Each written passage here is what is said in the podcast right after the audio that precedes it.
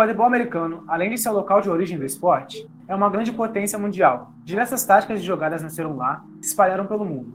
Neste episódio, iremos entrevistar Phil Ken, atleta que esteve presente na seleção brasileira nas duas participações delas em Copa do Mundo. Phil Ken também jogou um dos campeonatos mais difíceis do mundo, a USQ Cup. All right, so we're to start at 10, 9, 8, 7, 6, 5, 4, 3, 2, 1.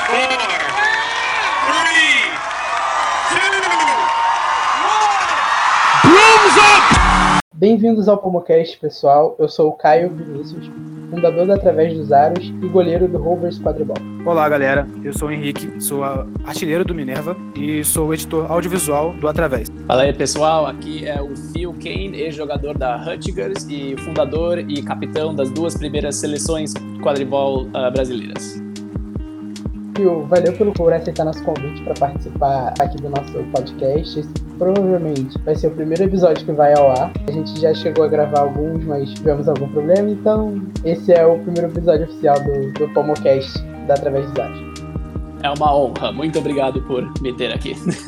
Cara, eu queria começar te perguntando. É, a gente vai falar um pouco sobre a sua trajetória no quadribol. Eu queria começar perguntando como foi o começo para você, como você descobriu o quadribol, Bom, eu sou brasileiro, eu nasci um, em São Paulo, mas eu mudei para New Jersey quando eu tinha oito anos. Então, eu, a minha mãe é brasileira, meu pai é americano, então, mas eu passei a maior parte da minha vida aqui. Então, quando eu, eu descobri o quadribol, eu estava no colegial aqui, eu estava no meio de uma fase de Harry Potter, que o pessoal conhece como é, e na verdade eu estava no chuveiro pensando, nossa, como seria legal ter um esporte, alguma coisa tipo quadribol, que se pegava a vassoura pegava o pomo, não sei o quê. E, nossa, eu pensei que eu ia mudar o mundo com essa ideia. E, então eu saí do chuveiro e eu fui pesquisar na internet e daí eu descobri que já existia uh, o esporte, mas não só isso, mas eles estavam tendo a, a Copa do Mundo, uh, que era a Cup uh, da época, em Nova York, que é meia hora de onde eu moro. Então eu fui lá, foi o meu primeiro, minha primeira experiência com o esporte. Eu fui lá eu vi aquele, na verdade, foi a maior, maior Copa que já já existiu. Tinha acho que 94 times aquele fim de semana e era assim, era uma maravilha uh, ver tanto pessoal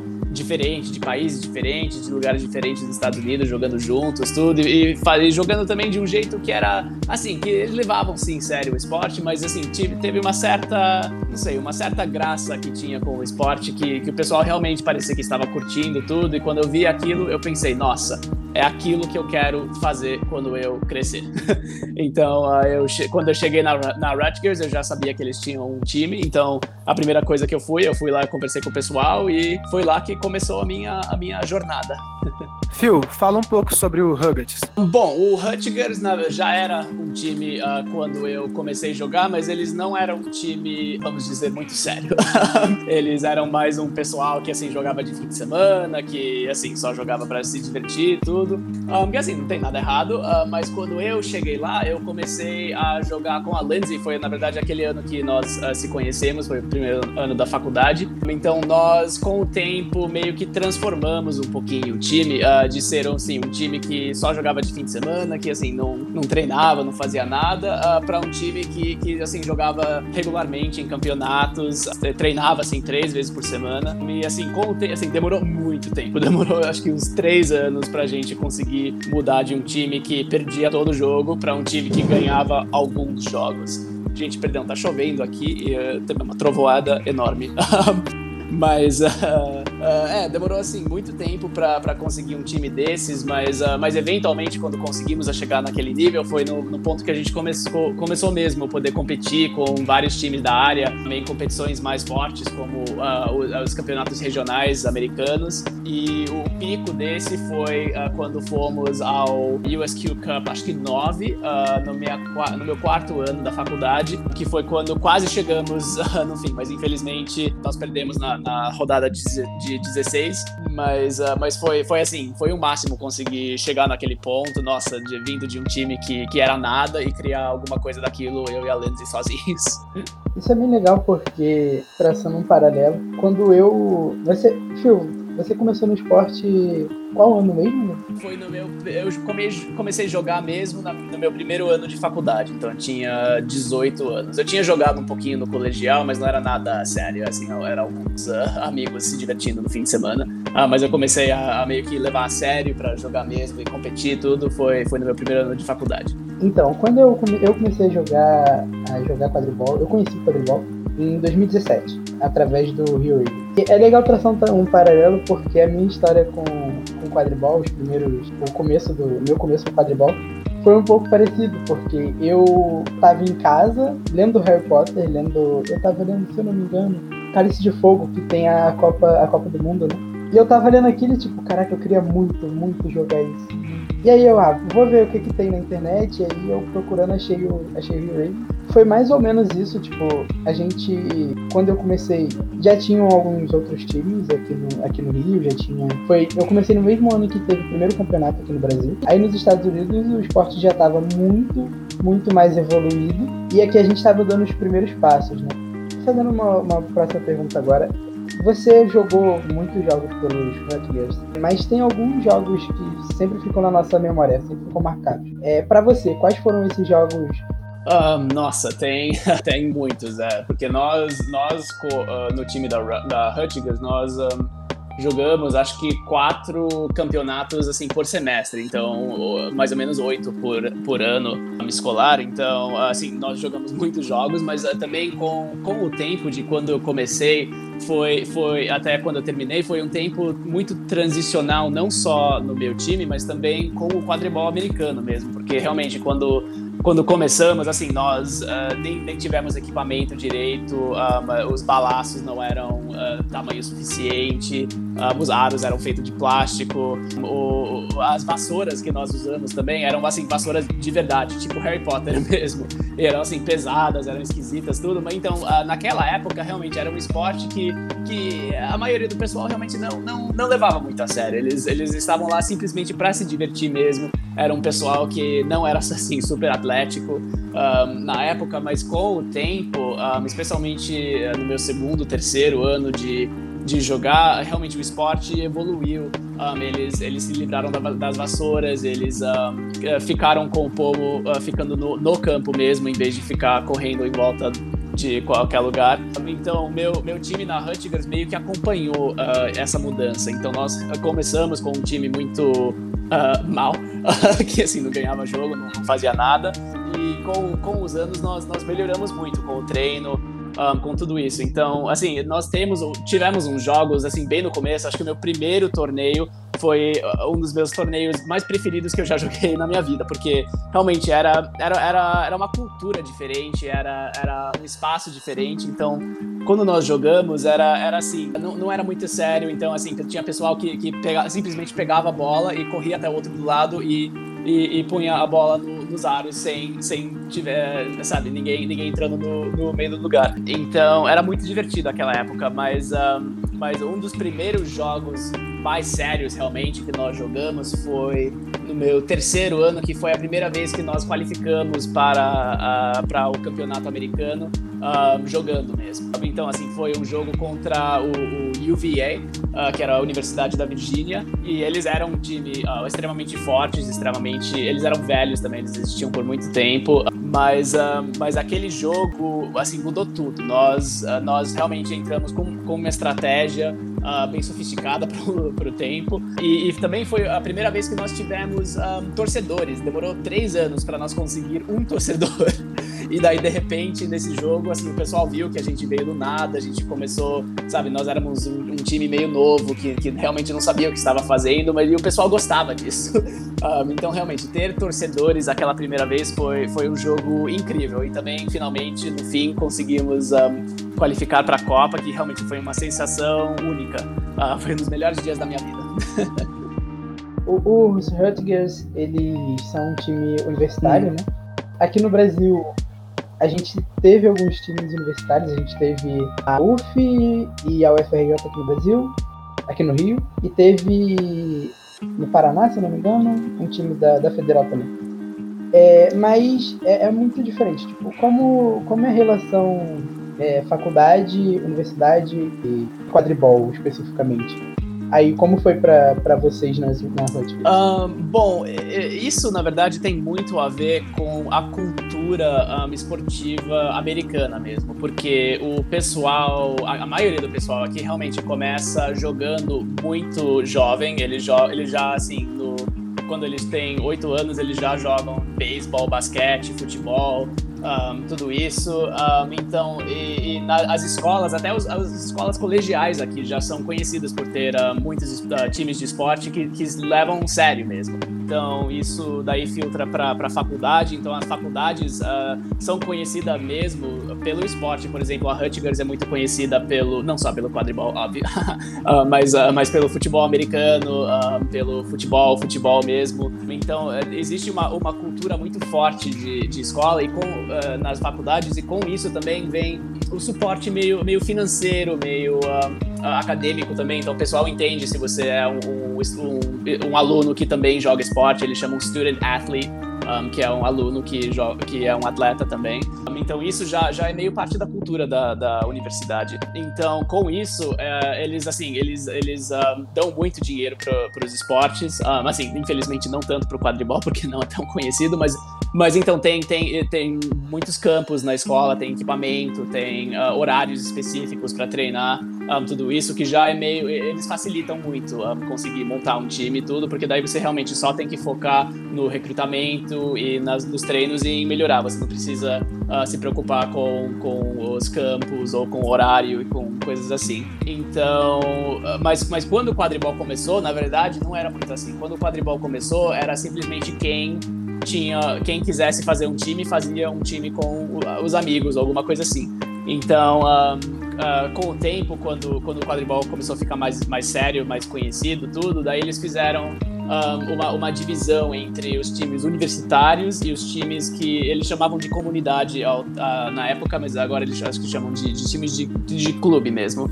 Então, esses times na verdade jogaram juntos uh, por muitos anos, mas acho que três anos atrás eles fizeram uma divisão, divisão mesmo nos campeonatos um, nacionais, uh, regionais e nacionais. Então agora uh, os times universitários só treinam com os times só jogam com os times universitários e os times de clube só jogam com os times de clube, porque antigamente os times de clube eram mais ou menos no mesmo nível dos times universitários, porque todo mundo tinha mais ou menos o mesmo nível de experiência, mesmo nível de atletismo, tudo. Mas o que aconteceu é, é quando mais pessoas começaram a jogar tipo na faculdade, coisa assim, daí eles se formaram e queriam continuar jogando, então eles começaram a jogar por esses times de clube. Então os times de clube ficaram muito bons. Um, e também, assim, eles ficaram mais velhos também, com mais experiência tudo, então você não quer exatamente botar uma uh, uh, criança, vamos dizer, que está uh, estudando na faculdade para jogar contra um, uma pessoa de 30 anos que já joga o jogo faz uma década, desde o começo, e sabe, então não é não é não cria o, o, melhor sistema de jogos. Então eles fizeram aquela divisão, acho que uns três anos atrás, e desde lá ele acho que melhorou muito a, a, a divisão de, de atletismo e de experiência também. O sonho de qualquer atleta, de qualquer esporte, é, creio eu, seja ser selecionado para jogar na seleção do, do seu país é, dando um link mais para a seleção agora. O que te motivou a, a ir para a seleção, a, a, ser capitão da, da, seleção e qual foi a sua experiência com a seleção? Bom, a seleção como um conceito começou uh, quando eu, acho que foi em 2014, eu estava assistindo a Copa do Mundo uh, de futebol e eu eu estava olhando os atletas, tudo, e eu pensei, nossa, como seria uma honra conseguir uh, representar o seu próprio país num, num estágio tão grande, com, assim, tanta gente assistindo, tudo, assim, que seria, seria, nossa, uma honra, seria muito legal, então... Uh, foi daí que me deu a ideia de, daí eu pensei, poxa, por que, que não tem uh, seleção quadri, brasileira de quadribol? Então eu entrei em contato com o Diogo, na verdade. O Diogo foi o primeiro uh, brasileiro uh, jogador que eu, que eu entrei em contato. E ele meio que me explicou: no, eh, Poxa, cara, na verdade, nós estamos uh, montando agora uma, uma associação brasileira de quadribol. Tem vários times aqui agora começando, estamos tendo, começando a ter competições e coisas assim. Então nós trabalhamos juntos em, em montar, montar uma seleção mesmo. Mas assim, as, as primeiras duas seleções realmente foi quem, quem quis ir e quem poderia, podia ir uh, com questão financeira foi. então já foi, já foi uh, muito difícil conseguir aqueles sete jogadores que uh, levamos à primeira seleção. o, a, a, primeira seleção foi, foi eu, o, como capitão, e foi o Roberto Malta, que era um jogador que jogava para o GMU, George Mason University, na Virgínia, que é brasileiro, a Iana e a Yuri.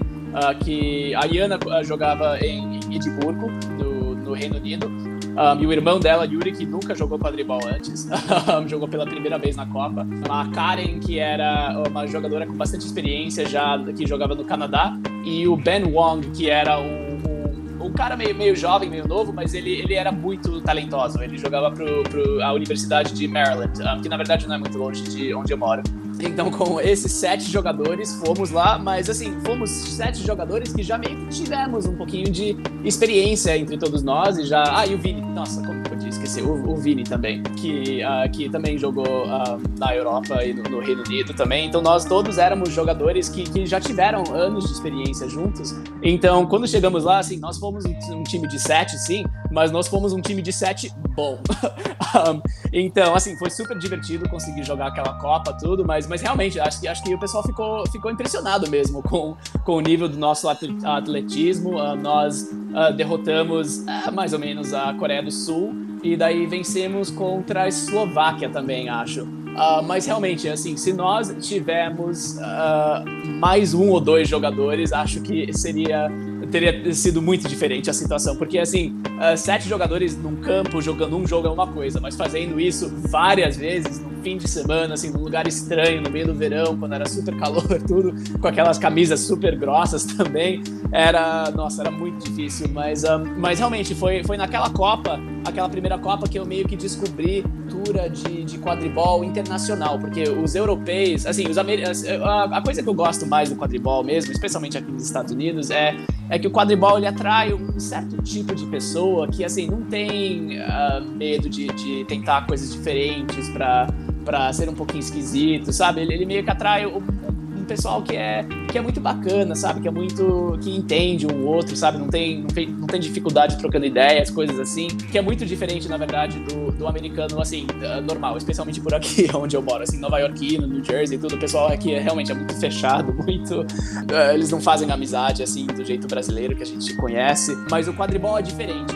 Mas assim, na Europa, nossa, era isso vezes 10. O pessoal era super simpático, eles, eles está, realmente estavam lá só para se divertir. Era, era uma sensação única. Então, uh, consegui conhecer aquele pessoal também do, do, porque também né, nenhum de nós já, já, nos conhecíamos. Nós todos se conhecíamos aquele fim de semana um, no, na, na Europa.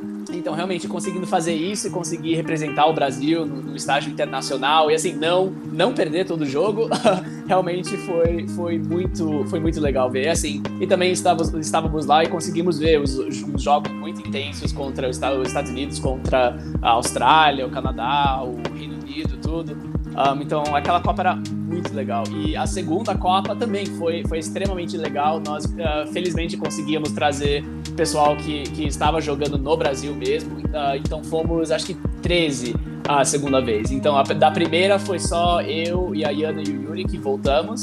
E uh, na segunda tivemos o, o Vilas, o Diogo, o Gabriel, o outro uh, Phil, a Sinara, a Sene, Antônio, Pedro e Adam, que também eram jogadores internacionais. Uh, o Pedro e o Adam também jogavam, jogaram nos Estados Unidos. E a Fiore, que jogava na Itália.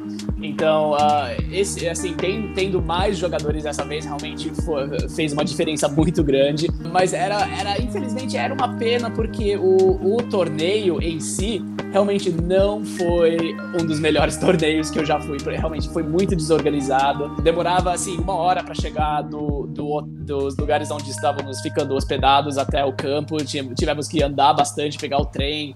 Uh, era, e assim, chegando lá, o, o, torneio estava dividido em dois campos diferentes. Então você tiver, tinha que atravessar a rua com chuteira, com carros uh, dirigindo super rápido uh, para chegar no outro lado do campo uh, para jogar o próximo jogo. Então, era. E assim, também os campos, a, a, qualidade dos campos não era muito bom, era, era muito desorganizado o torneio. Na verdade, o último jogo que jogamos contra. Acho que foi a Finlândia, não lembro se foi a Islândia ou a Finlândia, mas um, aquele último jogo, que foi também o único que a gente, que a gente ganhou, nós tínhamos que fazer aquele jogo acontecer sozinhos, né? porque a, a, naquele ponto da Copa eles já tinham abandonado um, os jogos mais baixos no bracket uh, para priorizar os jogos uh, mais uh, que eram assim para o primeiro, segundo lugar, terceiro, quarto lugar. Um, então eles meio que esqueceram da gente. Um, eles não estavam, eles não estavam planejando em ter mais jogos. então nós, eu e mais alguns outros do outro time, nós tivemos que correr pelo campo inteiro para procurar árbitros e um pomo para conseguir fazer aquele jogo acontecer. Que felizmente fizemos, que foi um jogo excelente, que nós ganhamos, foi, foi super legal. Mas, mas fora disso, realmente também foi, foi outra experiência muito bacana. poder conhecer o, o pessoal que jogava no Brasil mesmo foi muito legal. Uh, poder conversar com eles, entender melhor como estava exatamente acontecendo tudo no Brasil, como estava crescendo também, porque realmente o Brasil viu uma, uma grande, um grande crescimento no quadribol uh, depois das duas Copas. Uh, por exemplo, nesse último ano, cresceu muito o quadribol no Brasil. Eu fiquei muito impressionado. Então acho que acho que com a seleção para dar assim para dar aquela tipo inspiração, para dar, dar uma coisa para todo mundo poder assim jogadores de times diferentes conseguir ver torcer para um time único. Acho que realmente era, era uma coisa muito muito importante e legal para o quadribol brasileiro. Um, e realmente foi uma experiência super excelente. Foi, foi muito divertido. É, sobre o final aí, o quadribol cresceu e vai crescer Nossa, ainda mais. vai mesmo. Ah, tá, tá, crescendo bastante, a partir dessa Copa vai, vai crescer mais. Então, é, eu, eu posso falar muito, porque eu, como eu disse, eu comecei no quadribol exatamente um ano antes, do, antes da Copa de 2018. Eu tinha acabado de sair do ensino médio, em 2017 eu sei, eu terminei em 2016. E em 2017 eu fui e encontrei o View Rangers. Eu participei do, do, primeiro CBQ e foi e já era uma já era um nível o, o Dragões da Romênia que veio e, e, venceu o primeiro CBQ. Eles já trouxeram um nível muito muito diferente do, do que a gente estava acostumado, do que a gente viu no, no, nos estaduais que tinham sido os únicos campeonatos até então, os cariocas, né? E realmente, a experiência que, o, que esses jogadores, o Phil, a Sinara, eles trouxeram lá de, da Copa do Mundo foi uma, um, um ponto, um ponto de mudança muito grande pro, pro quadribol, pro quadribol nacional. Em 2019 a gente viu isso desenvolver ainda mais. Os estaduais foram muito bons. O CBQ foi tecnicamente muito superior ao de 2018. O de 2020 a gente tinha grandes expectativas, principalmente lá na, no nosso, na nossa equipe da Através dos Aros. A gente conversando antes da, antes da quarentena, né? A gente conversando e, tipo, todo mundo muito animado, fazendo várias apostas. Algumas, é, tiveram algumas, algumas trans, é, transferências muito grandes pro, pro quadribol nacional. E a gente estava muito empolgado, mas aí veio veio essa quarentena, veio a pandemia e meio que, meio que atrapalhou isso, ou não atrapalhou, mas eu diria que adiou. Adiou para provavelmente para 2021. Talvez até mais, não sei, não sei dizer, porque é, a gente tem algumas previsões muito pessimistas aqui. Então, Henrique, pode fazer aí para essa. Agora, Fio, vamos falar um pouco sobre o futuro. Estamos na quarentena, né? Mas a gente sempre fica pensando no esporte, pensando em quadribol. E depois da quarentena, você pretende jogar em algum time aí nos Estados Unidos? Tem algum time em mente? É, eu gostaria. Nossa, eu, eu sinto muita falta de jogar. Infelizmente, eu, eu, eu uh, voltei agora, na verdade, para New Jersey, para minha casa. Eu estava morando eh, no Havaí uh, por um ano. Um, e infelizmente lá uh, é, é, não, não tem um, times para quem treinar, então assim, eu fiz um pouco com, com o equipamento e, e o pessoal que eu consegui achar, mas, uh, mas eu estava, nossa, super animado para poder voltar e jogar nesse verão aqui americano, mas infelizmente não vai dar por causa dessa quarentena. Mas sim, uh, tem, tem alguns times aqui na área que eu estava olhando, uh, os Warriors, um, os uh, New York Nocturnes, o Philadelphia Freedom. Uh, todos são times uh, muito bons, mas realmente, infelizmente, agora tem que esperar para ver se vai, vai ter uma temporada, porque realmente a gente não sabe. Eles, eles cancelaram já um, a MLQ que eles iam ter esse verão, que eu também estava uh, pensando em, em jogar, então é, é difícil falar, mas uh, mas uh, é, por aqui, sim, sim tem, tem vários times um, super legais. E assim, eu conheço também um monte da gente aqui, porque uh, foi legal que uh, os, os, os, times da faculdade são geralmente onde o pessoal começa, e daí quando eles se formam, daí eles vão e eles, eles espalham pelos esses outros times de, de clube um, por aqui. Então, assim, eu conheço muita gente em, em todos eles. Um, então, na verdade, a, a, a, escolha fica um pouco difícil, porque, assim, de um lado eu gostaria de jogar muito com a Lindsay, assim, minha melhor amiga, a melhor jogadora que eu conheço tudo nos Warriors, mas na verdade os Warriors, eles são meio conhecidos por não ser muito divertidos. então, eles são assim, eles levam assim, super a sério, eles, uh, eles, uh, eles realmente não têm muito espaço para diversão. E assim, ele, assim, mostra porque eles, eles ganham bastante, eles, eles uh, são um time muito, muito bem fundado, muito bem, eles têm muitos atletas muito bons, mas acho que para mim pessoalmente nesse ponto na minha vida eu gostaria de ter uma boa pouquinho de, assim, eu gostaria de levar a sério, sim, mas eu também gostaria de, de me divertir um pouco, porque, assim, eu já trabalhei bastante duro na faculdade, sabe, eu já liderei uh, duas seleções, tudo, então tô meio num ponto da minha vida que eu tô querendo meio que relaxar um pouquinho. Eu vou fazer uma confissão aqui. Eu, eu acompanhei um pouco do, do quadribol uhum. americano, é, até porque é o que dá pra gente acompanhar daqui, né? Mas é, eu torço para UCLA no, no universitário por causa do. Muita gente aqui no Brasil provavelmente torce para eles por causa disso. Que é por causa do documentário que tinha na Netflix. O... É, na verdade eu estava, eu estava naquele documentário. Um, tem, uma, tem uma parte que a câmera, assim, passa muito rápido pelo, pelo pessoal que tá, que tá em pé lá e eu sou uma das pessoas que a câmera passa. É, você pode dizer que você já foi na Netflix jogando quadribol. É, é bom, aquele fim de semana eu não estava jogando. Aquele, na verdade, foi o primeiro fim de semana que eu conheci o quadribol, que foi naquela Copa quando eu estava ainda no, no uh, na escola primária. É, foi, acho que 2000 e, 2010. Mas então, Phil, recentemente você, é, você fez uma live na, com a BRQ, com, hum. com o Vini. É, você fez uma live lá e você falou, vocês falaram muito sobre o quadribol brasileiro e o quadribol internacional, fazendo comparações e tal. É, mas você falou durante a live uma coisa que importante, né? Que você disse que talvez venha, venha participar um pouco, venha fazer uma temporada aqui no Brasil. Eu queria saber se você já tem em mente. É, primeiro, eu quero saber, é, você tem contato com algum time, algum time daqui do Brasil? Alguém já te procurou para falar sobre isso? Você tem alguma. Você tem alguma previsão também de quando, quando você viria?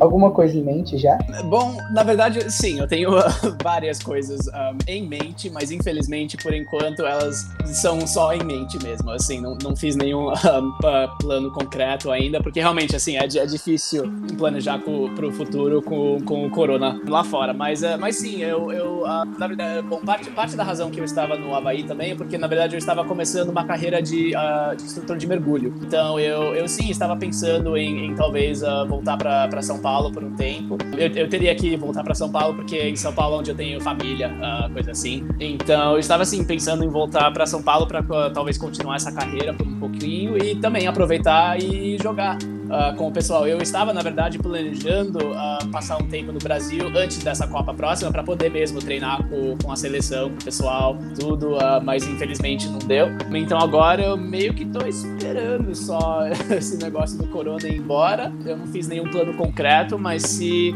se, a, se a Copa realmente for realizada no ano que vem, 2021, acho que seria muito legal eu conseguir voltar para o Brasil por um tempo para poder treinar e, e conhecer o pessoal melhor, tudo. Uh, mas que definitivamente é uma coisa que eu estou ah, planejando fazer, mas a questão é mais uh, quando e como. É, eu tenho certeza que o Chico ia adorar, porque ter, ter você treinando aqui com o pessoal, além de agregar muito para a seleção, ia ser bom para ele poder ver você jogando de perto também. É, eu gostaria muito. Estamos de volta. É, a gente falou um pouco sobre a trajetória do Fio, é sobre a Rutgers, sobre a seleção brasileira. E agora a gente vai falar um pouco mais sobre as competições americanas, para entender melhor como, como, vamos botar entre, entre aspas aí, o pai do quadribol, né? É, funciona. É, para começar, a gente pode falar um pouco sobre, sobre a estrutura da USQ Cup. Você pode explicar para a gente mais ou menos como funciona? Porque tem, tem as questões de, de regionais e tal. Você pode explicar mais ou menos como funciona a USQ Cup? Uh, sim, então os Estados Unidos é dividido, na verdade, em oito regiões. Essas oito regiões têm seu próprio campeonato regional, que é um campeonato em que a, a maioria dos times na, na região são convidados para disputar a qualificação da Copa Nacional. Então, uh, dependendo da região, uh, as regiões são, são realmente muito diferentes uma da, da outra. Por exemplo, um, onde o, o Texas, um, que fica na região do Sudeste, é uma região que é conhecida por ter um quadribol muito forte. Um, a maioria do pessoal lá cresce uh, jogando futebol americano, então eles não têm medo de fazer tackle, coisas assim. E também o Sudeste tem uma cultura mesmo de esporte muito mais. Uh, é, a, é a cultura de esporte mais forte que existe um, nos Estados Unidos. Então, aquele, realmente, aqueles times são conhecidos por ser um, os melhores. Comparado com a minha região, uh, eu, eu, moro no Nordeste. Bom, na verdade, tecnicamente eu estou no, no, no Mid-Atlantic, eles chamam, uh, mas, uh, mas eu gosto de chamar do Nordeste. mas que inclui, tipo, Nova York, New Jersey, essa área. Um, é uma área em que o jogo é um pouquinho diferente. Então, o Texas ele, ele é muito mais um, sofisticado em termos de, de, da fisicalidade do jogo, mas aqui no Nordeste ele é mais, uh, ele é um pouquinho mais estratégico. Então, um, ele, é, tipo, eles vamos pôr mais ênfase tipo nos batedores, na estratégia, coisas assim. Uh, mas os, os, campeonatos regionais, então, são campeonatos, dependendo da, da, região, que tem de 10 a 30 times, mais ou menos. Um, e, e, eles disputam a qualificação da Copa. Então, a o número de, de times que vão para a Copa, geralmente todo ano é o mesmo. Um, é tipo 40, mas eu acho que nos últimos anos. Antigamente era 60, alguma coisa assim, mas acho que é só 40 agora. Então, eles. O USQ aloca um certo número, número de, de espaços para times uh, para cada região. Isso depende de quantos times estão naquela região. E também a época em que os regionais uh, funcionam também uh, varia, varia por as regiões. Por exemplo, no sul eles fazem e no, e no oeste eles fazem as, os campeonatos regionais logo antes da Copa. Então, tipo fevereiro. janeiro, alguma coisa assim, porque realmente é uma questão de eles conseguem jogar naquela época. Então aqui no norte temos que fazer os regionais em novembro uh, no máximo, porque senão fica muito frio e nervoso para conseguir jogar. Então, são, são é no, na, uh, nos campeonatos regionais em que você se qualifica para o jogo nacional. Então, quando você se qualifica, eles te mandam uma, um convite e tudo, e daí você tem um certo prazo de tempo para aceitar ou declinar uh, o convite. E daí vai nessa, se você aceitar, daí você vai pro, pro campeonato nacional, que geralmente é por volta de abril geralmente num clima mais uh, quentinho, mas eles uh, gostaram de mudar para Virgínia uh, recentemente, não sei porquê, mas mas é isso. E daí lá no campeonato nacional é onde disputam um, os melhores times. Um, e eles fazem tipo um bracket um, normal. Eles eles eles posicionam os times no bracket. tem a ver com quantos jogos eles ganharam versus perderam no, na temporada anterior. Um, então eles recordam tudo, na verdade dá pra ver uh, no site da USQ um, o, o, o, uma lista dos times e daí você dá pra ver um, exatamente onde, onde cada time, o ranking dos times. Mas, uh, mas é isso o campeonato. É, ele funciona de certa forma parecido com os outros esportes americanos, né? Porque no, no futebol americano, por exemplo, a gente tem duas, as duas ou quatro, sei lá. Eu vou falar de basquete pra você, É, no basquete a gente tem né, as duas conferências, é, e aí você classifica os oito melhores. Só que nesse caso, no caso do quadribol, você tem, você tem as oito regiões, né? Uhum. É, eu, eu tenho pra mim que a escolha da, da Virgínia como sede é, é, porque o pessoal da IPA é muito fã de Devontae Adams, que se passa na Virgínia, então é a única explicação que eu consigo. é, a escolha do Virginia, infelizmente, um, eu realmente eu não concordo muito. Porque, assim, para um, uma Copa americana, é uma coisa, porque americanos estão meio que já acostumados a ter que pegar avião e dirigir, alugar um carro um, para chegar nas Copas, ou ir de ônibus, sabe? Fazer certas coisas que, que só americano faz mesmo, porque aqui, infelizmente, não tem um sistema bom de transporte público. um, uh, então, assim, americano já, já está meio acostumado a fazer isso, mas para ter uma Copa internacional, primeiro que Virgínia não tem um aeroporto internacional, uh, então você teria que voar para, para DC ou Nova York, ou Orlando, ou Atlanta, alguma coisa assim, e depois fazer uma conexão. Então já fica mais caro desse jeito. Chegando lá, uh, o único jeito de chegar do campo pro hotel é de carro, não dá para andar. então, o pessoal europeu, especialmente, não tá acostumado em alugar carro, andar de carro um, com o time inteiro, tudo assim. Assim, se fosse um grupo de pessoas pequeno, tudo bem, mas, uh, mas para alugar uma van ou vários carros, carros, alguma coisa, fica caro. E realmente, Richmond não é um lugar interessante. assim, você, você vai lá para jogar quadribol e eles têm vários museus, um, vamos dizer, racistas. Um, então, se você quiser ir para aqueles, tudo bem. Um, mas, assim, você chega lá, você joga quadribol e você vai para casa. Outros lugares, outras cidades, assim, tem muito mais para fazer. Então, se você tá tendo um pessoal internacional, ninguém tá viajando até viajando o mundo inteiro para chegar nos Estados Unidos para jogar um fim de semana de quadribol e ir para casa, né? Sabe, o pessoal quer curtir a viagem um pouquinho, quer, quer uh, uh, conhecer a cultura americana, sabe? Conhecer lugares bacanas, mas infelizmente Richmond não é um lugar bacana. Agora, eu queria saber um pouco sobre a sua experiência é, em participar dos regionais. Um, é, é, os regionais sempre são uma experiência divertida, uh, por, é, porque os regionais, assim, são ah, nós jogamos uh, em vários um, torneios um, durante a temporada, mas os regionais sempre são a mais importante, tem, é a mais importante torneio do, do primeiro semestre. Então, assim, já, já temos expectativas muito altas uh, para a competição. Nós passamos uh, meses preparando para esse torneio uh, analisando os outros times que, que jogamos contra, tudo. Mas, uh, mas até, até chegando no torneio é sempre divertido, porque eh, ficando pre... É porque assim, ele, os torneios raramente são em lugares bons e perto de onde você mora, então realmente sempre tem. Uh, você sempre tem que dirigir várias horas para chegar lá, mas na verdade, essas várias horas, preso numa van, ou no ônibus, ou no carro, uh, com os seus melhores amigos do quadribol, é, é, sempre uma, uma experiência muito divertida. Então, realmente, é um jeito de, de, de se conhecer mesmo, ter um, um relacionamento melhor uh, com o pessoal em que você joga, tudo. Porque, assim, ser, ser dois jogadores bons e atléticos, um do lado do outro, é, é, sim uma coisa extremamente importante no quadribol. Mas para ter um relacionamento pessoal mesmo, se entender mesmo, ter experiência jogando junto, sabe? Você sabe como outra pessoa uh, reage para certas coisas diferentes, realmente uh, ajuda muito uh, na, na em inglês chama cohesive, na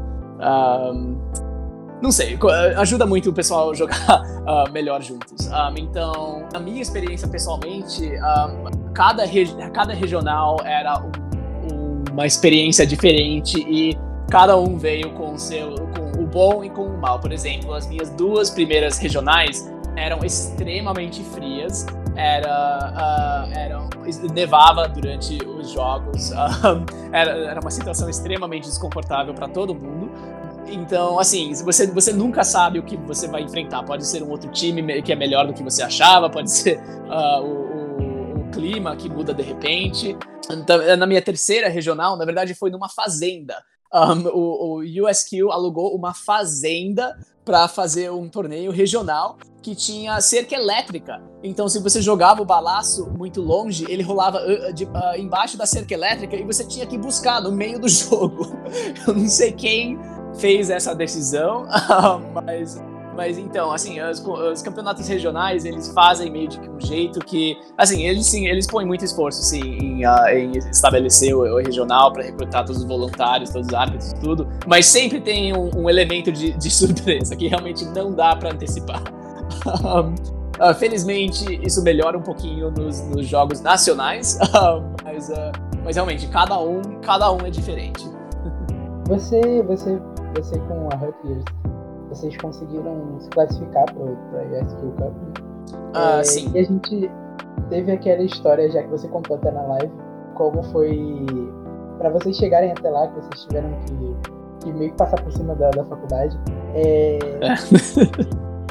é, primeiro, conta um pouquinho pra, sobre essa história pra gente e também eu queria saber, esportivamente falando, qual foi a maior dificuldade para vocês em enfrentar uma USQ Cup enfrentar os times que vieram, os times do Texas e os times de outras regiões que vocês não estavam acostumados a jogar no regional e tal? Na verdade, a maior oposição que o meu time da Rutgers sempre enfrentou, eu sempre falo isso, é, é, era a universidade da Rutgers mesmo.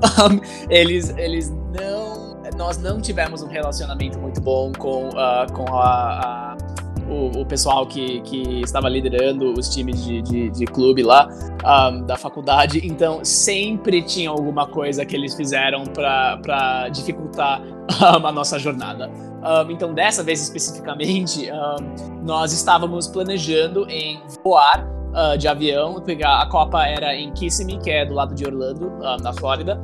Então, nós estávamos planejando voar para a Flórida quinta noite, uh, passar o dia nos parques da Disney, da Universal, na sexta e jogar sábado e domingo e voltar domingo à noite. Uh, mas infelizmente o que acabou acontecendo é que uma, teve uma tempestade enorme no sul aquela noite, então eles cancelaram todos os voos. Uh, não tinha nenhum voo chegando lá antes do começo da Copa. Então, naquele ponto, nós já sabíamos que, que era contra as regras da, da, da universidade para dirigir aquela distância, mas nós meio que olhamos um para o outro e falamos: bom, Metade de nós estamos formando esse ano, então essa vai ser a nossa última Copa como um time de faculdade. Nosso time nunca foi tão bom assim, esse realmente é um ano muito especial pra gente. Nós trabalhamos muito duro por quatro anos para chegar nesse ponto. Então, ou nós vamos para casa e esquecemos do quadribol para sempre, ou nós falamos ah, screw it e vamos dirigir 24 horas para Flórida e decidimos para dirigir. então demorou 24 horas dirigindo direto, assim, sem parar, sem nada. Chegamos uh, no hotel 4 horas antes do torneio começar. Uh, e eu realmente acho que se, se nós tivermos tido uma noite completa de sono, e tivemos mais energia, uh, uh, chegando e não estivemos tão, tão exaustos lá, eu realmente acho que nós conseguiríamos, não, talvez não ganhar o negócio inteiro, mas, mas chegar muito mais longe de onde chegamos. Mas, uh, mas assim, o torneio foi excelente, nós jogamos dois dias muito, muito bom. Uh, foi realmente um dos melhores torneios que, que nós jogamos como um time. Mas, mas sim, assim, enfrentar time, uh, nós, nós jogamos contra o Texas State, nós jogamos contra o Rochester United, uh, nós jogamos contra muitos times que eram realmente uh, conhecidos para ser, por ser muito bons. Jogamos contra Boston, então uh, assim, chegando naquele ponto, nós sabíamos que nós, assim, preparamos o máximo que conseguíamos. A gente já jogou quatro anos juntos como um time, nós uh, jogamos em vários torneios também contra times semelhantes, assim. Então sempre, sempre tem uma, uma questãozinha de medo. Mas, uh, mas realmente, eu fiquei muito surpreendido com, com o nosso time. Nós realmente jogamos com toda a gana que tivemos. E sim, infelizmente, nós perdemos no, na, na rodada de 16 uh, contra o Rochester United. E também, uh, na, na, aquele ano foi o último ano em que eles tinham uh, os times universitários e times de clube jogando juntos na Copa. Então, então, se nós tivermos uma noite inteira de sono, e, e, e, eles tiveram feito aquela divisão entre os times universitários e, e de clube o ano anterior, nós realmente, eu acho que a gente conseguia ganhar o negócio inteiro. Uh, porque nós também, na, no, nos jogos regionais, nós chegamos em. em uh, nós íamos chegar em segundo lugar, mas infelizmente é parte da razão que eu não gosto muito dos Warriors, é que eles eles não exatamente trapacearam, uh, mas teve umas situações com os árbitros que realmente eram muito frustrantes, então eles acabaram. E eles também eram um time de clube jogando contra um time universitário. Um, então, uh, infelizmente, nós chegamos muito perto de ganhar aquele regional, mas não conseguimos. Então, a nossa nossa arco de redenção realmente era, era essa Copa agora, jogando contra mais times de clube, um, que eram muito bons, e realmente, assim, jogamos muito bem, mas infelizmente perdemos na, na rodada de 16, que, assim, para um time americano, não é tão mal. mas, uh, mas, assim, foi muito divertido, foi um fim de semana excelente, nós realmente crescemos muito como um time, e nós realmente se formamos e ficamos uma família mesmo. Eu, eu ainda mantenho contato com todo mundo. Um, nós ainda somos uma família mesmo. Uh, e, e, nós nem, nem jogamos juntos faz, faz uns três anos agora.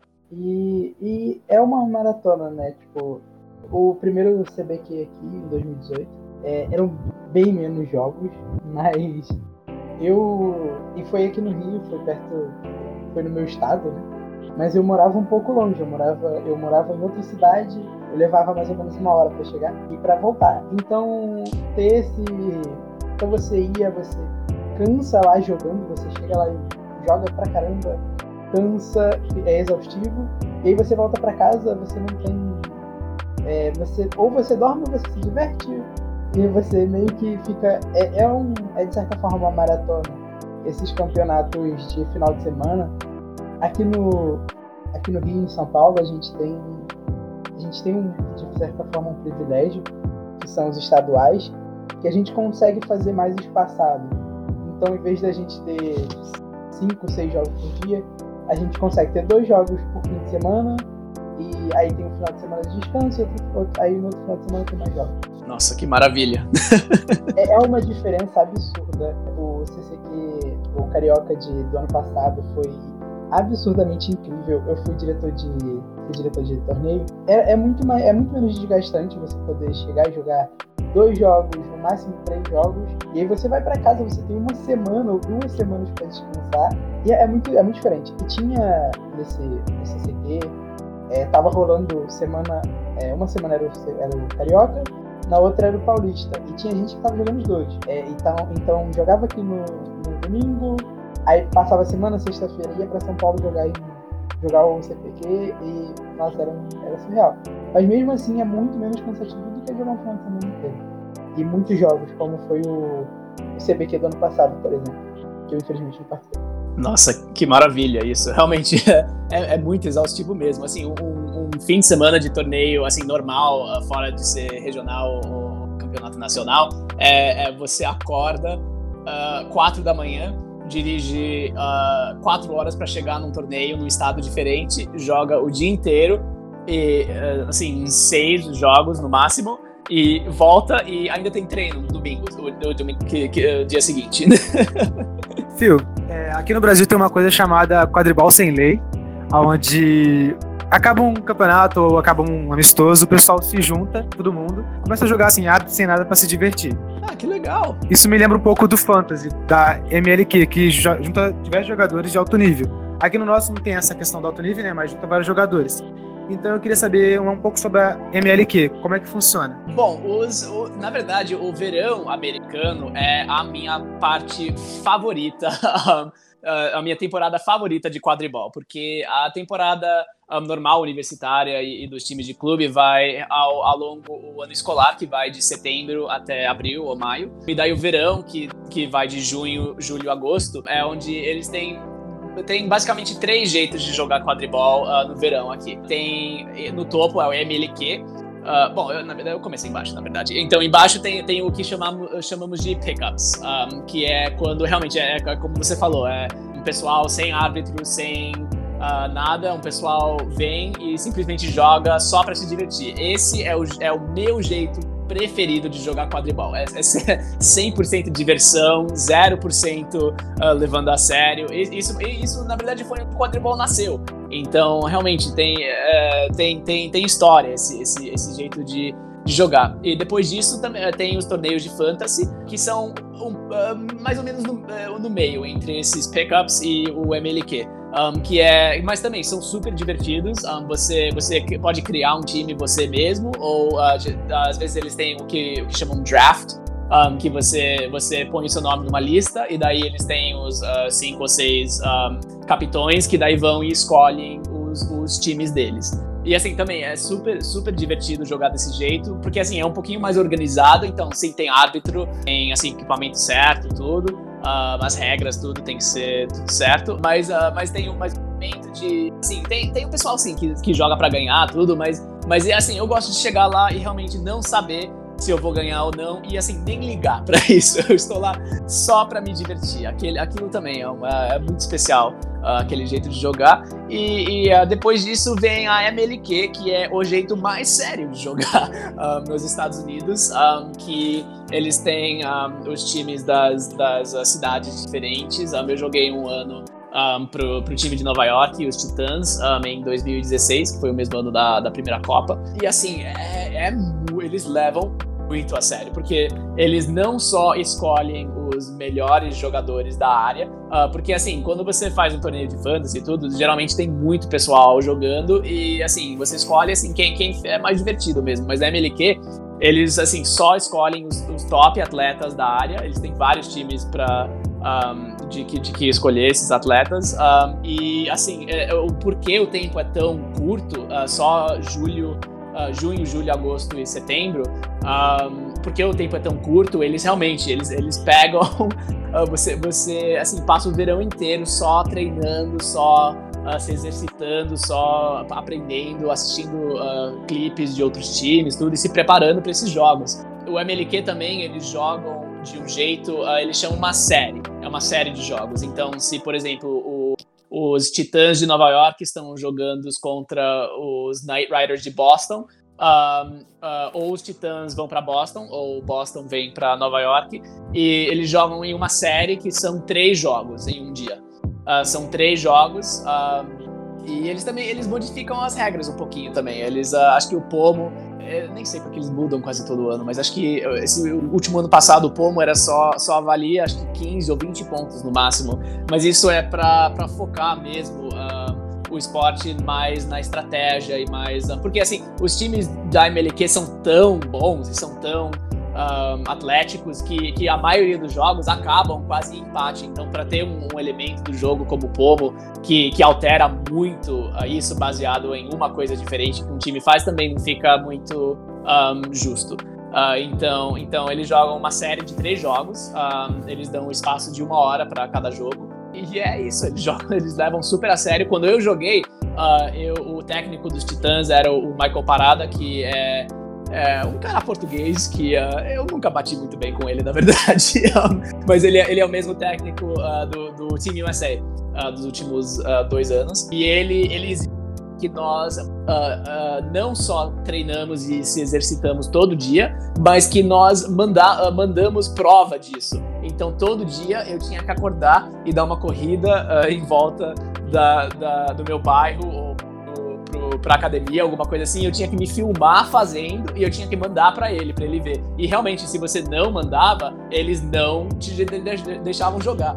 Então, e assim, isso em cima de treinar uh, duas ou três vezes por semana, uh, um treino super longo, treinos de tipo quatro horas no, nos fins de semana. Uh, mas, assim, é desse jeito que eles conseguem mesmo ter essa, essa temporada super intensa de quadribol. Um, acho que o MLQ o, acho que o MLQ, porque eu, eu, na verdade eu vi o começo do MLQ. O MLQ começou em 2015, eu acho. Um, e uh, antigamente uh, o verão aqui americano era assim só para pickups e, e torneios de fantasia, então era só diversão uh, no verão. Então quando o MLQ começou, ele meio que deu uma oportunidade para atletas que ainda queriam jogar de um jeito meio intenso para treinar bem bastante o jogo. Então tendo esse treinamento, um, e tendo esses técnicos muito experientes, ensinando o pessoal como jogar melhor, como jogar como um time, daí nos verões o pessoal aprendia isso e daí na temporada normal eles, eles voltaram e traziam isso para os times deles. Então a, a, o, começo da MLQ realmente ajudou o quadribol aqui mudar muito, porque quando o MLQ começou, o pessoal começou a levar muito mais a sério um, a, o, o nível do jogo aumentou mesmo, porque antigamente assim você meio que se você tinha um jogo de Uh, com se você tivesse um time com um monte de atletas que assim não necessariamente tinha muita experiência, mas que se conseguiam correr direito e jogar uma bola direito, você tinha uma chance. Mas depois do MLQ isso nunca mais era o caso. Depois do MLQ você realmente você não só tinha que uh, recrutar atletas e, e, levar a sério o jogo, mas você tinha mesmo que treinar, você tinha que uh, prestar atenção nas técnicas diferentes, nos times diferentes. Então realmente mudou muito o jogo aqui. Mas para você, para você pessoalmente como foi participar da MLK, é, como, como porque é, é completamente diferente você jogar com, com o seu time, né, com, com as pessoas que você está acostumado a treinar e a jogar, e aí você vai para um outro time onde você não está onde você não, não tá acostumado a jogar com todo mundo. Como foi essa experiência para você de jogar com novas pessoas, de ter um campeonato mais curto? É, como você sentiu isso fisicamente? É, como foi para você essa experiência? Bom, essa experiência, na verdade, era era, era, era, muito, era uma experiência muito boa. Um, eu eu realmente, assim, é, essa, essa mudança de, assim, eu, eu jogava na Hutchigers com a minha família, com o pessoal que eu conhecia muito bem, que eu morava junto, que nós jogamos tudo, nós fazíamos tudo juntos e, e treinamos juntos tudo para um time que realmente eu não conhecia, assim, eu conhecia o pessoal porque eu jogava contra eles, a gente, sabe, uh, fazia festa juntos, tudo, mas, uh, mas jogar Uh, com um time uh, que você realmente não tinha muita experiência de jogar junto, e não só isso, mas um time com expectativas muito mais altas, uh, realmente era, era, era bem intenso.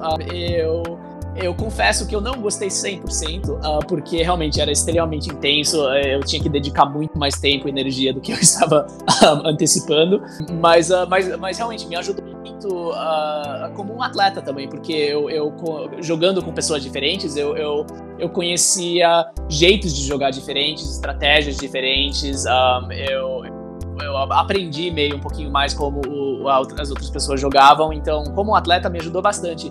E me ajudou bastante como um batedor também, porque na verdade, um, os primeiros dois anos uh, que eu joguei quadribol, eu joguei como artilheiro. E um, eu não era muito bom. eu, assim, eu sempre deixava a bola cair, eu nunca fazia gol, sabe? Eu era péssimo. Mas, uh, mas uh, o, o, ano antes disso, eu comecei a jogar como batedor. Eu, eu, eu, comecei a jogar como batedor, na verdade, num torneio de fantasy, só para me divertir mesmo, para tentar uma coisa diferente. E eu acabei gostando muito. Então, uh, treinando com a MLQ como um batedor realmente ajudou muito a eu crescer de ser um atleta assim básico, normal, que ninguém prestava atenção, para ser um atleta que, que consiga fazer uma diferença no campo. Isso era, isso era muito importante para mim. Mas também era bom pro meu time da Hutchingers, porque na verdade tinham vários de nós que, que jogamos uh, na, na MLQ aquele ano. Acho que foi eu, a Lindsay uh, e mais três ou quatro outros. Um, então, assim, eu já meio que conheci o pessoal tudo e nós acabamos formando a primeira linha deles.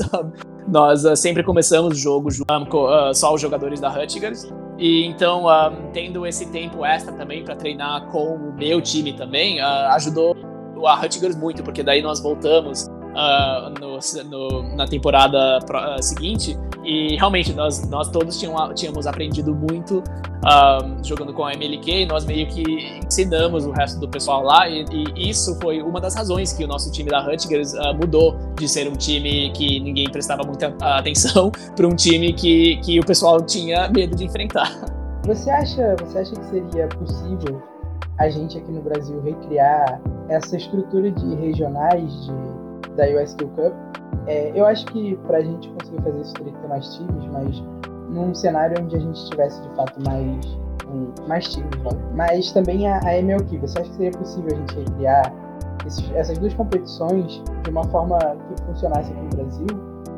E mais importante, você acha que seria um beneficiário para o nosso, nosso cenário? Você acha que isso iria impulsionar o quadribol brasileiro? Uh, sim, eu, eu não só acho que poderia acontecer, mas eu sei que vai acontecer. Porque, assim, realmente, nos Estados Unidos demorou 10 anos para conseguir uma coisa como é a MLQ. O, o quadribol começou em 2005 e em 2015 foi a, a primeira temporada de MLQ. Então, realmente, o que o Brasil precisa é simplesmente tempo e um pouquinho de mais times, porque porque uh, você um atleta melhora uh, jogando, jogando mesmo. Um, quando você tem um time, quando você tem um time e vocês só treinam entre si e vocês quase nunca jogam contra outras pessoas, vocês, vocês realmente não não melhoram muito. Você melhora mais quando você joga, joga contra outros times. Então, mais competição, mais que você joga contra outros times, o, o melhor que, que o seu time, não só o seu time fica, mas a, a cultura do quadribol fica mesmo. Porque uh, uh, também não só no, no, por questão atlética, mas pela questão de de espectadores também, pessoal que segue o esporte, que gosta de ver o jogo. O pessoal gosta de ver jogo. Ninguém quer uh, viajar até o Parque Ibirapuera em São Paulo só para ver um time treinar, sabe? Mas se, se, tem jogo, se tem alguma coisa para o pessoal uh, se engatilhar, para eles curtirem, realmente ajuda muito o esporte espalhar. E espalhando o esporte, uh, recrutando mais pessoas, começando mais times, tudo, é, é o sonho de, de todos, né? Então, quando, quando o Brasil chegar no ponto em que vocês uh, conseguem fazer campeonatos com frequência, um, e, e, tem muito mais times um, para ter uma, um, um, grupo de atletas maior, uh, realmente vão, vão conseguir sim. Eu, eu não acho que vai demorar muito tempo, porque nos Estados Unidos demorou 10 anos, porque eles não só tinham que criar o esporte, mas eles tinham que evoluir o esporte também. O quadribol começou sem regra, uh, sabe, uh, andando na vassoura de verdade, sem campeonato, tudo. Então eles tinham que criar toda essa, uh, tudo isso sozinhos. Então agora o Brasil já tem meio que essa fundação, já tem uh, o sistema de regras, já conhece o sistema interna internacional de quadribol e já tem uh, muitos recursos assim, vídeos, livros antigos, coisas assim, para aprender mais, para espalhar mais a informação. Então, então realmente eu não acho que vai demorar não muito tempo para chegar nesse ponto do Brasil. É, realmente a única coisa que precisa agora é tempo, uh, mais times e mais competições. Nós temos já algumas pessoas que estão conversando, estão vendo sobre, sobre uma possível MLP. É, ainda não é nada. Não é MLP, não, um campeonato de fantasy aqui no Brasil. Ainda não é nada muito concreto, tipo, são algumas pessoas só conversando, conversando até com gente dos Estados Unidos para ver como funciona essa organização, para ver como pode funcionar. Eu acho que seria incrível, eu acho que a gente tem. É, no momento, a gente tem algum uma estrutura um pouco ainda. Precisa de, de, precisa de um pouco de trabalho ainda, mas eu acho que a gente vai chegar lá, acho que a gente consegue, talvez daqui a uns dois anos, porque com essa parada de, de pandemia, é, a gente está adiando um pouco as coisas mesmo. É, nós mesmos, através dos Aros, tínhamos um, um projeto para colocar em, em ação agora no começo de 2021. Ia ser muito legal. A gente está conversando ainda para ver se vai dar para fazer no começo de 2021 por causa disso tudo. Mas se não der, vai ser para o meio de 2021 ou para o final de 2021 ou, para o começo de 2022, mas vai acontecer. E eu acho que a gente tem tudo para chegar lá. Acho que a gente tem tudo para desenvolver o cenário de uma forma que isso tudo seja possível. É, realmente, eu acho que, que um torneio fantasy, assim, antes, antes de fazer um sistema de MLQ, antes de tudo isso, simplesmente tendo um, um torneio fantasy, acho que seria muito bom. Um, porque não só é uma coisa que vai trazer muitas pessoas da comunidade junto, uh, ah, para jogar junto, para aprender junto, para se conhecer melhor, uh, mas para se divertir mesmo, porque um aspecto grande do quadribol que o pessoal Warriors e Team USA uh, às vezes esquecem é que você realmente você tem que se divertir, porque se você não está se divertindo, não tem, você não vai querer voltar. Então, para ter essa retenção de pessoas, para crescer mais o esporte, para ter mais times, mais pessoas, tudo, você tem que. Tem, o pessoal tem que estar se divertindo mesmo. E ter, tendo um torneio que é não tão sério como um fantasy, alguma coisa assim, que você simplesmente está jogando para se divertir, uh, você está jogando com pessoas que você não normalmente uh, joga, se tiver uma festa depois, alguma coisa, porque também, assim, uh, o aspecto de do, do verão aqui é muito legal também, porque não só tem quadribol, mas tem festa. Uh, depois de todo o torneio, depois de todo, toda a série da MLQ, sempre tem um after party, uma festa super legal, em que o pessoal simplesmente uh, se curte, sabe? Uh, faz festa junto, canta junto, uh, dança junto, tudo. Então, esse aspecto de, de diversão realmente é extremamente importante para o crescimento do, do quadribol. E realmente, assim, fazer um, um torneio de fantasy não é muito difícil. Você pega três, quatro individuais que querem ser capitões, você faz um, uma forma na Google para fazer inscrição. Quem quiser faz inscrição de si mesmo e uh, elas quatro capitões fazem um draft, alguma coisa, e pronto, você já tem um torneio. Então, assim, é um jeito super divertido de jogar. Uh, é um jeito muito valioso também uh, em aprender mesmo, porque realmente, se você só treina com o seu time, você só pode crescer tanto. Você só pode crescer em uma direção, uh, conhecendo outras pessoas, jogando com outras pessoas, com outros times. Realmente ajuda muito a crescer o esporte, não só é, como um esporte, mas como uma pessoa também. Ajuda você a crescer muito, ajuda as experiências das outras pessoas, realmente mudam a sua perspectiva do esporte uh, em jeitos que, que você simplesmente não consegue só, só treinando com o seu próprio time. Mas, uh, mas é, acho que se, se conseguiria fazer uma coisa dessa no Brasil, uh, infeliz, assim, infelizmente vai ter que esperar a corona agora, mas quando acabar a quarentena e conseguir fazer uma coisa dessas, acho que seria muito legal para o Brasil. Estaria extremamente interessado em ver uma coisa dessas.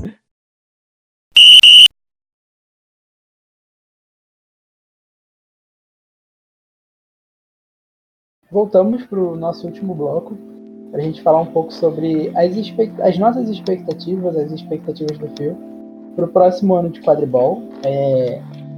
2020, infelizmente, a gente meio que vai ter que apagar, porque eu acho que muito dificilmente a gente vai ter qualquer coisa de, de relevante ainda esse ano para jogar, porque é, alguns times estão voltando a treinar agora ao redor do mundo. É, se eu não me engano, aí nos Estados Unidos já tem time voltando, pelo que eu ouvi assim. É, não sei se você sabe de alguma coisa, Phil. Um, é, eu tinha ouvido que o pessoal estava voltando a, a, a treinar, mas eu, eu, confesso que eu realmente não concordo um, com isso. Os Estados, os Estados Unidos, o, o, Sul especialmente, está ainda super coronado. Um, mas, mas infelizmente assim a, a cultura lá é, é, essa. Eles os governadores realmente não, não tem nada a ver com, com o pessoal. Eles só querem abrir a indústria tudo. Então infelizmente isso, daí uh, isso fica muito mais fácil uh, uma ideia de oh vamos começar a treinar de novo ser facilitada. Mas é, aqui no aqui no Rio a gente está passando por uma coisa parecida é, de reabertura embora ainda não esteja na hora é o meu ponto de vista mas os times ainda não estão voltando, ainda estão. Não sei nem se está tendo conversas sobre voltar. O futebol está voltando agora, mas é outro, outro mundo, né? Uhum. Então, vamos falar sobre 2021, ano de Copa. O Brasil vai estar tá lá, seja onde for. Inclusive, Phil, é, a minha primeira pergunta para você: você acha que é importante? Para quem não sabe, eu vou dar uma resumida aqui.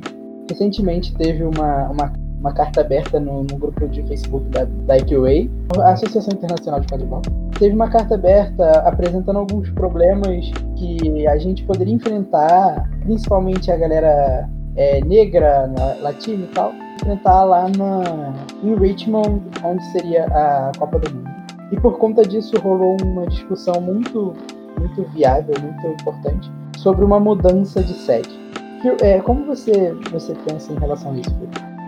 Bom, quem já me ouviu falar na live e agora aqui mesmo sabe que eu não concordo com Richmond como um lugar para ter uma Copa Internacional. Mas essa decisão eu também eu acho que foi feita na, porque infelizmente o foco uh, da USQ e da IKEA fazendo isso, o foco é sempre na Copa mesmo, assim, nos jogos, na, no, no lugar, um, ah, nos campos, tudo. Que assim é importante sim ter um foco uh, nisso, mas o problema é que a Copa não é só nesse lugar. Então, sim, eu acho que se tivesse uma Copa nos campos seria tranquilo. O pessoal, assim, de qualquer cor, qualquer nacionalidade, tudo poderia ficar tranquilo dentro do campo. Mas o problema é que a Copa, o pessoal não só fica dentro do campo, o pessoal volta pro hotel, saem à noite para os bares, para os restaurantes, sabe, para explorar a área.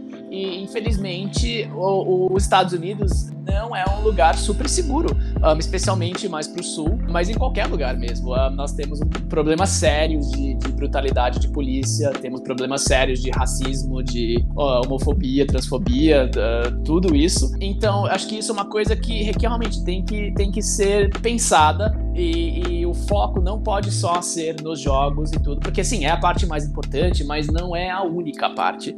Um, especialmente quando você está se lidando com pessoas internacionais, porque Uh, o americano, de novo, já está meio acostumado com isso. Eles são meio acostumados em dirigir longas distâncias para chegar num torneio, eles estão acostumados nas regiões diferentes, nas culturas diferentes americanas, mas o pessoal que vem de fora não está tão acostumado com isso. Eles não, eles não sabem que Richmond é conhecido como ser uma cidade racista, que Richmond tem o Museu da Confederação Americana. O pessoal não sabe disso. Então, para botar um, um, torneio inteiro cheio de, de pessoas internacionais que não conhecem muito a área, realmente tem um, um, É um pouquinho perigoso, sim. Eu não acho que tem 100% chance de alguma coisa terrível acontecer, mas sempre existe o desconforto, sabe? De não saber, uh, que, de não ficar super uh, confortável na área, não conhecer a área muito bem. Então, realmente, por isso que eu acho que um torneio internacional sempre deveria ser num local, numa, primeiro perto de uma cidade grande, onde tem aeroporto uh, internacional, mas num lugar assim, um pouquinho mais tranquilo, um pouquinho, tem um pouquinho mais para fazer, sabe? Um lugar que não é especificamente conhecido por ser um lugar racista seria um excelente começo. Eu acho que a gente tem lugares melhores para fazer isso nos Estados Unidos. Como você mesmo citou na, na live da BRQ, a gente tem é, lugares que são, primeiro que são mundialmente é, conhecidos e são mais, mais acostumados a receber gente de fora. É, e eu acho que isso facilita um pouco na, na questão de, de não ter tanto essa, é, uma represália, vamos botar assim, pra galera que vem de fora, pra galera é, de, outras, de outras raças e tal. Então a gente teria outros lugares como Nova York, Orlando também, que recebe. Porque dizem que Orlando tem mais brasileiro do que, do que americano, inclusive. Inclusive o dono do Orlando City, do, do time de futebol, é brasileiro. É, ah, não sabia. É, ele é, é, então a gente tem uma tem lugares que seriam mais mais propícios a receber esse tipo de campeonato. Mas é, é como você disse, a IQA está mais tá muito preocupada com razão, com alguma razão. Está muito preocupada no jogo, mas tem que pensar um pouco na questão humana. É, e também eu, eu, eu, não conheço, eu não, assim, eu não sei exatamente como a decisão foi feita, tudo, mas eu acho que infelizmente, porque a USQ já tem uma estrutura mais forte uh, de, de coordenar jogos desse tamanho, coisa assim, eu acho que infelizmente a IKEA pôs um pouquinho muito de confiança um, na USQ, um pouquinho muito de poder de fazer decisões, tudo na USQ mesmo. Então, não necessariamente, assim, sim, a IKEA é, é culpável por isso, mas eu acho que realmente a, a maior culpa acho que fica com a USQ e com o fato que eles simplesmente não eles não conseguem ver fora do, do foco deles. E o foco deles é sempre jogar e ganhar e tudo isso. Que, assim, é uma, é uma parte muito importante do, do, do quadribol, mas não é a única parte do quadribol.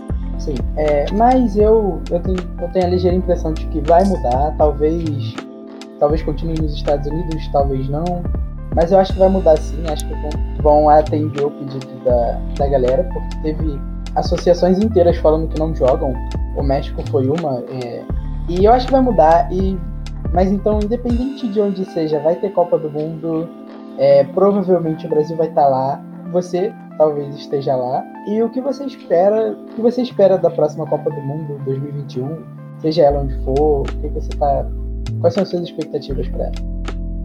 Bom, primeiro que sabendo a data da Copa com um ano de antecedência já é uma, uma grande coisa, porque as últimas Copas eles realmente eles decidiam o local e a data muito perto do, do torneio, então não, não tivemos uh, tanto tempo para se preparar para fazer grandes decisões uh, de, de viagem e de coisas assim. Então essa é a primeira Copa que temos um ano inteiro para se preparar. E uh, com o Brasil especificamente, uh, já junto com esse crescimento enorme que teve esse último ano, com uh, essa seleção que, que o Chico tinha montado, tudo, uma seleção completa, que já é uma, também, de novo, já tendo 21 jogadores, também já é uma grande coisa, porque as últimas duas Copas não foram assim, e infelizmente prejudicou bastante não ter pessoal para trocar, para descansar, para dar água água, para, sabe? Um, então, já tendo 21 pessoas e já sabendo com um ano de antecedência onde a Copa vai ser e quando vai ser, já é uma grande coisa. Fora disso, também, é essa seleção que, que o Chico e o Yuri montaram é, é uma seleção que, que agora tem todo esse tempo para treinar juntos para não só treinar com os seus próprios times, mas, mas, treinar como uma seleção mesmo, porque também das últimas duas seleções, nós todos nos conhecemos no, no campo, então tivemos acho que três dias no máximo para treinar e conseguir assim, formar um timezinho. Mas agora, com todo esse tempo, com todo, todos esses atletas excelentes que, que, foram, que foram escolhidos para seleção, tudo, e tendo é, é, treinos de seleção mesmo, eu, eu garanto que o Brasil vai ir muito longe na próxima Copa. Porque, assim, a, a tem muitos outros times que também são meio novos, um, que vêm de, de países e regiões que não têm uma, uma cultura de quadribol muito forte. Por exemplo, na última Copa jogamos contra o Vietnã, sabe? Que, que é, é, vem de um lugar que, que tem com muito pessoal para treinar. Uh, outras pessoas que foram para aquela Copa pela primeira vez foram, acho que a Malásia, o Japão ia ir para essa, essa, essa Copa agora pela primeira vez. Uh, na verdade, eu, eu uh, te, teve um menino que jogava, ele chamava Kohei, ele chamava, ele, ele um, jogava no time da Rutgers no meu último ano, ele foi um estudante internacional. E nós ensinamos ele como jogar quadribol, ele jogou com nós aquela temporada e ele voltou pro Japão e ele começou a, a liga japonesa de, de quadribol. que, assim, então, é, isso, isso mostra mesmo como uma experiência pequena com alguém, como um torneio internacional ou, ou qualquer coisa assim, pode mudar a vida inteira de um país inteiro. então, uh, então é, com, com, todo esse tempo, com toda essa, essa preparação que podemos ter agora para essa Copa, eu realmente acho que o, o, Brasil vai muito longe mesmo. Mas o problema agora é que os outros países também têm esse tempo e essa antecipação para essa Copa. Então, assim, temos que treinar sim, temos que, treinar forte, temos que, que uh, conseguir montar um time que, que consegue jogar bem uh, junto. E realmente, assim, cada Copa até agora foi extremamente diferente. Essa vai ser a quinta Copa agora. Então, a, as primeiras duas Copas que tiveram um, em 2012, eu acho, nem sei como. É, foi 2012 e 2014. Duas, as duas primeiras Copas. A primeira Copa tinha cinco times: uh, uh, os Estados Unidos, a Austrália, Canadá, França e o Reino Unido. A segunda Copa tinha sete times, que incluía esses e mais a Bélgica e México. Então, cada. Depois disso veio o Brasil. Na, na, em 2016. Então, cada Copa até agora uh, cresceu muito e mudou muito. Então, para ver agora o que vai acontecer com todos esses times, um, ah, que com, tanta te com tanto tempo para se preparar, tudo, realmente vai ser muito interessante. Eu antecipo que a competição vai ser muito mais forte, sim, mas do mesmo lado, nós também vamos ser um país e um time muito mais forte do que éramos antes. Então, realmente só tem para cima para ir. E assim, Phil, eu não gosto de fazer esse tipo de comparação porque eu sei que são mundos completamente diferentes, mas eu acho que nesse caso é muito válido. Em 2014 a Copa do Mundo de Futebol foi aqui no Brasil e a gente, o mundo inteiro sabia que essa Copa ia acontecer no Brasil desde 2007. Então foram sete anos que o Brasil teve para se preparar para poder receber a Copa então, o que, que eu quero dizer com isso? É um esporte que é muito mais, muito mais, é uma ênfase muito grande no mundo, muito mais estruturado do que o quadribol e eles têm sete anos de preparo até chegar à Copa do Mundo para eles poderem preparar o lugar para eles, para você saber tipo onde você, onde vai ser aquela Copa e você poder se preparar para ir também financeiramente. É óbvio que no quadribol é, é, surreal você pedir sete anos de antecedência, porque a gente não sabe direito como vai estar no que vem. Nem sabe se vai ter quadribol daqui sete anos. Exato, é. Mas eu, eu vejo assim, é, seria possível, na minha concepção, é, um pouco mais de antecedência. Tipo, a gente tem. Agora, agora vão ser. Eram dois anos, agora vão ser três anos de Copa para Copa. Eu acho que dá para você fazer um planejamento onde você chega na final da Copa e você revela onde é a próxima Copa. Porque aí você tem um período de três anos para você se preparar financeiramente para ir e você não fica. Tipo, os Estados Unidos, por exemplo, é um lugar relativamente. Pra, em questão de visto, é, tem uma burocracia é, grande em relação a isso. Então você tem mais tempo para esse tipo de coisa, para burocracia, para juntar dinheiro, para as seleções Tipo assim, por exemplo, as próprias associações conseguirem fazer um pé de meia ali para conseguir juntar a grana para ir pro, para as Copas. Então acho que não custa nada, tipo, fazer esse planejamento para a gente ter um tempo de preparação, sabendo para onde ir. Sabe? Eu acho que eu penso assim. É, não sei se talvez não seja possível por algum alguma questão que eu não consiga pensar ou que eu, eu não estou na IQ para saber mas eu, na minha cabeça, é, é possível, é viável fazer algo assim. Ou pelo menos dois anos, sabe? Tipo, uma coisa um pouco mais espaçada.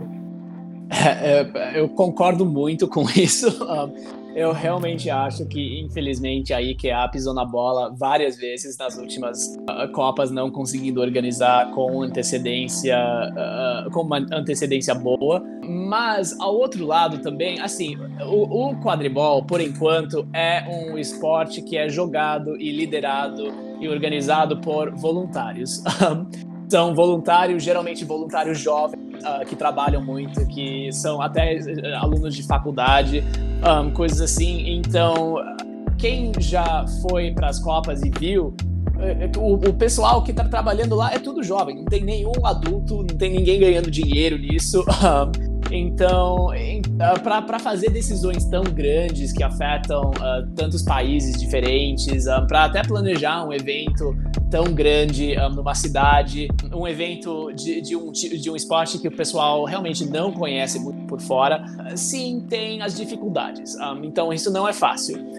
Mas, ao outro lado, eu acho que se a IKEA talvez fosse um pouquinho mais transparente, uh, talvez recrutasse um pouquinho mais de gente para ajudar, ou teve uma base mais forte fazendo decisões importantes e coisas assim, eu acho que eles conseguiriam resolver mais de um problema de uma vez. Porque, por, por enquanto, eles realmente estão resolvendo uma coisa de cada vez, porque realmente não tem muitos deles fazendo essas decisões importantes, então eles só conseguem fazer uma coisa de cada vez. Agora, machucaria alguém se eles uh, talvez começassem um pouquinho antes, ou talvez incluíam uh, as bases de, de governança internacionais diferentes nas decisões? Acho que seria bom. mas, uh, mas sim, assim, anunciar uma Copa a, a, a, localização em uma data de uma Copa três ou quatro meses antes da Copa acontecer, realmente não tem desculpa. Isso, assim, isso, isso realmente, isso, de novo, é como falou, impacta não só emocionalmente estruturalmente com os times, tudo, mas impacta financeiramente também, porque não é, não é todo mundo que consegue uh, pagar uma viagem para um país diferente, conseguir visto para ir para um país diferente um, ah, com tão pouca antecedência. Então, é sim uma coisa que eu acho que eles deveriam focar um pouquinho mais. Mas ao mesmo tempo, assim, é, sim, eles são um pouco culpáveis por tudo isso, mas, mas assim, o pessoal tem que entender que eles, assim, ele, é, é, ninguém está sendo pago por isso. Um, é, a maioria deles são voluntários mesmo. Acho que as únicas pessoas no mundo que são pagos para fazer quadribol são os árbitros e são, acho que, três pessoas na, no USQ, uh, que são pessoas pagas. O resto é, realmente é tudo voluntário, então então, assim, é, tem, tem uma certa dificuldade para organizar torneios tão grandes, eventos tão grandes assim, mas ao mesmo tempo, acho que eles poderiam tentar um pouquinho mais para conseguir isso. Mas, não sei, vamos ver. Phil, nas últimas duas Copas, você foi capitão da seleção e, no entanto, essa nova, nessa nova seleção para a Copa, você ficou como suplente. É, por que, que você acha que o Chico deve ser escolha e como você se sente em relação a isso? Ah, bom, eu acho que o Chico realmente conhece muito mais um, o pessoal do Brasil do que me conhece. Eu acho que ele, ele entende muito melhor a situação uh, em que cada jogador enfrenta uh, no Brasil e também a questão de, de conseguir treinar juntos. Por exemplo, as últimas duas Copas realmente foi quem quiser ir, quem pôde ir, foi. Mas essa Copa realmente fica muito mais difícil porque agora finalmente temos uma base muito forte de atletas, de jogadores um, ah, para escolher e, e para montar um time eh, nunca é fácil. Montar um time que, que você tem uh, essa, essa expectativa de, de, liderar um time nacional para uma Copa internacional. E assim, isso, isso, não é só um time que queremos que chega lá e ganhe jogos e, e jogue bem, mas é um time que também vai fazer uma impressão boa do Brasil, porque a única impressão que o pessoal tem internacionalmente no quadribol é na Copa mesmo. Uh, mas assim, você pode postar tudo na internet, no, no Facebook, no Instagram, de como as coisas estão indo aqui, mas para conhecer um país mesmo, você conhece conhecendo os jogadores em pessoa mesmo, na Copa. Então, é uma grande pressão, é uma, uma grande. É uma grande honra conseguir uh, montar um time nacional. Então, eu não estando lá, realmente complica um pouquinho. Um, então, e eu também, não só não estando lá, mas na verdade, o último ano eu, eu não passei jogando. Um, sim, eu tenho, eu, te, eu joguei seis anos uh, em total, uh, quatro com a Hutchigers e do, mais dois depois. Mas esse último ano, realmente, eu, eu, não, eu não jogo uma competição desde a última Copa. Então, então para mim fica, fica difícil, sim, uh, eu, eu meio que saber onde eu estou em relação com outros jogadores para conseguir treinar. Eu, eu, eu consegui treinar um pouquinho com o pessoal aqui recentemente, mas assim, nada nada muito grande. Então, assim, uh, assim, se fosse um time normal, eu acho que seria muito mais fácil recrutar uma pessoa que morava num outro país, alguma coisa. Mas para uma seleção, realmente é uma decisão que vai ter muito mais impacto, não só no time, mas internacionalmente, para o país inteiro. Então, é, realmente, eu, eu, eu não tenho inveja do Chico. é realmente é, é muita pressão ter que fazer uma coisa tão grande dessas que vai impactar tantas pessoas. Então, eu, eu, eu confio nele eu confio que ele vai uh, que ele vai fazer as decisões que são melhores para a seleção e eu confio que, que essas decisões vão ser as que, que uh, levam o esporte para o futuro. E assim, eu adoraria ser uma parte disso, eu adoraria muito uh, poder ter a chance de representar o meu país de novo, mas ao mesmo tempo, assim, o, nós todos estamos no mesmo time, nós todos estamos no mesmo. Nós todos somos brasileiros, nós todos queremos a mesma coisa, que é o melhor para a cultura de quadribol brasileira e queremos também né, ganhar. queremos uh, chegar uh, em Richmond ou, ou, onde será e queremos chegar lá e, e, e mostrar para o pessoal internacional que, que somos um país que eles deveriam levar a sério, que já passou o tempo deles andarem por cima da gente, porque nós só tínhamos sete jogadores ou 13 jogadores, que aquele, aquela, aquela época já, já acabou. Então, realmente, essa é uma, essa é uma, uma, uma época, uma temporada nova de quadribol brasileira que, assim, eu adoraria fazer uma parte, eu adoraria participar, mas, uh, mas realmente é uma decisão que acho que vai muito mais além de mim ou do Chico ou de, de qualquer pessoa brasileira. De, é, são decisões que vão impactar muito o mundo inteiro, realmente. É, é realmente. Tem uma, tem uma pessoa no quadribol brasileiro hoje que eu não invejo é o Chico, porque além de, porque ele não é só o técnico da seleção, ele é o primeiro técnico da seleção. É, é uma posição muito complicada, realmente. Então, a gente falou um pouco de seleção, a gente falou um pouco durante uh, o podcast sobre, sobre a parada, né? Sobre a, a, a quarentena. Eu queria saber é, como você espera que a parada desse, da parada, essa parada enorme que a gente está tendo. Aqui no Brasil a gente está a gente está modo de quarentena, vamos botar assim. É mais ou menos desde o final de março, começo de abril. É, agora a gente está entrando em julho, são quatro meses já quase. Como você espera que isso impacte? É, como você acha que isso vai afetar os times quando eles forem voltar aos jogos, aos treinos, é, principalmente nos Estados Unidos, que você tem uma, uma relação mais próxima, mas como você espera que isso aconteça? Um, é, bom, infelizmente, o mundo inteiro parar de jogar quadribol por vários meses não vai ajudar ninguém. infelizmente, acho que sim, isso vai pôr para trás um pouquinho uh, o, o, desenvolvimento do esporte. Acho que infelizmente vai vai perder um pouquinho de interesse de algumas pessoas, talvez. Mas, assim, eu acho que, que o, o quadribol está desenvolvendo de, numa, numa passe muito rápida. Especialmente nos últimos, vamos dizer, 4, 5 anos, uh, mudou muito o jogo. Uh, tem muito mais pessoal jogando agora do que já jogava antes. Ah, então, o quadribol acho que realmente só tem para cima para ir. Um, infelizmente, esse negócio de quarentena não ajuda. Vai ficar muito difícil. Eu, eu até uh, não tenho certeza se eles vão ter uma temporada americana esse ano, porque realmente, se não tiver um jeito seguro de uh, ter um monte de pessoa respirando e suando um do lado da outra no campo, que eu não vejo como eles vão fazer, eles, eles infelizmente eles não vão poder ter uma, uma temporada. Então pode ser que eles tenham uma temporada mais curta um, em 2021. Pode ser que eles tenham um pouquinho para além do normal, tipo, em vez de ir até abril, ele vai até maio, junho, julho, que é o que eles estavam planejando fazer um, antes deles saberem que ia demorar tanto essa quarentena. Originalmente, quando eles cancelaram uma Copa Americana, eles iam adiar a Copa para acho que junho ou julho, alguma assim. Eles iam adiar o MLQ também por algumas semanas. Um, infelizmente isso não deu certo, eles tiveram que cancelar tudo mesmo. Mas eu acho que, que infelizmente só vamos conseguir voltar a jogar realmente quando tiver uma, uma vacina um, e, e, conseguirem fazer de um jeito seguro.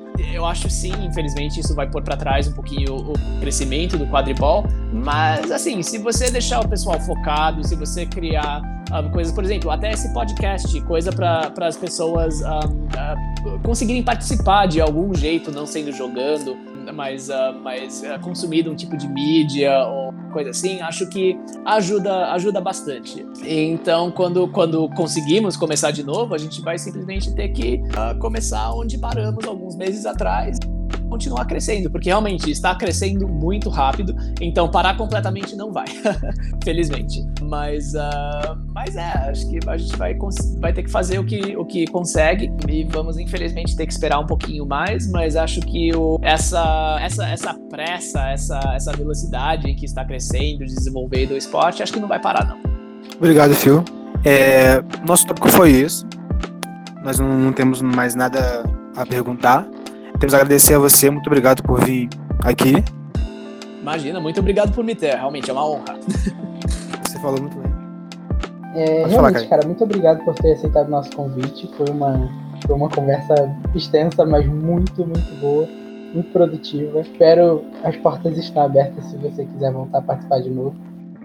É, é, muito obrigado por me ter. E também eu queria falar, se alguém, se vocês ou alguém que está escutando isso que uh, tiver uh, querer uh, tirar uma dúvida ou querer mais informações ou, ou só bater papo, qualquer coisa, por favor, meu, meu inbox está sempre aberto. eu estou sempre aqui para responder perguntas, para ajudar de qualquer jeito. Se, se, alguém precisar de uma ajuda montando um time ou, ou quiser tirar uma dúvida ou, ou um conselho, alguma coisa, sempre estou aqui para vocês e para quem estiver me escutando aqui. Fala seu Instagram pra gente aí, Fio. É avatarfio, fio com dois L's. Galera, também sigam o Instagram através dos aros. Isso aí, gente. É, não esqueçam de seguir a gente também. Vai ter. Esse podcast é um novo projeto que a gente está trabalhando. Vai ser quinzenal. Se vocês quiserem, Fio, você também.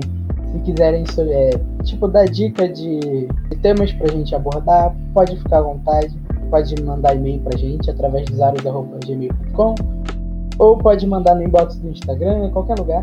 A gente vai ver e a gente faz.